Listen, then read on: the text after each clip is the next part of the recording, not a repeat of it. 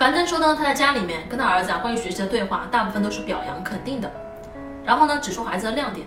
前段时间呢，嘟嘟呢拿回了一个作文给樊登看，他是全班作文考了第一名，特别的高兴。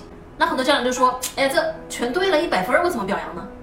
这就是我们很多家长啊不会表扬，这没有亮点了呀。这个时候呢，樊登呢就表扬嘟嘟，说他很细心，他把那个卷子呀啊正面反面都看了一遍，然后就说，哇，这么多题你都没有错。这啊一定要很细心才能做到。这如果是我的话呀，我不能保证自己啊没有任何的笔误，没有任何错的地方，慌里慌张的写了，这有错呀是个很正常的事儿。但是呢，能够达到满分，真的是需要相当的细心。樊登呢就指出了他这一点，他说呀，爸爸能够看到他的进步，他就一定会努力的做得更细心。